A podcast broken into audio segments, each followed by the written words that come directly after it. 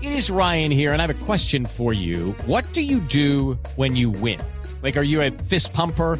A woohooer, a hand clapper, a high fiver. I kind of like the high five, but if you want to hone in on those winning moves, check out Chumba Casino. At chumbacasino.com, choose from hundreds of social casino style games for your chance to redeem serious cash prizes. There are new game releases weekly, plus free daily bonuses. So don't wait. Start having the most fun ever at chumbacasino.com. No purchase necessary. BGW. Void were prohibited by law. See terms and conditions. 18 plus.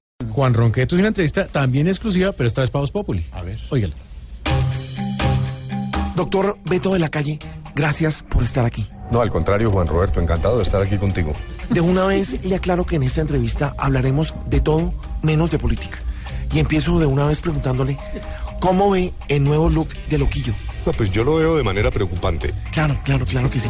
Eh, ¿Qué hay que hacer con Camilo Cifuentes que casi no viene a trabajar? El camino correcto es la sustitución voluntaria.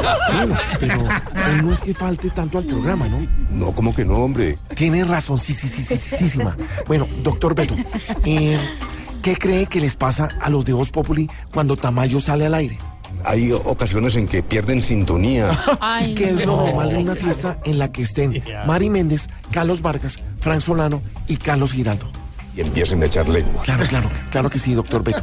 Bueno, eh, ¿cómo habría que decirle a Dieguito López, el peludo del grupo Salpicón, donde se cortara el cabello? El orejón.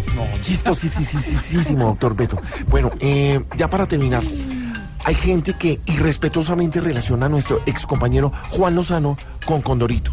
¿Qué opina usted de eso? Cada loro en su estaca. Cada loro en su estaca. Muchas gracias eh, y hasta una próxima ocasión. Bueno, Juan Roberto, le agradezco muchísimo. Muy amable.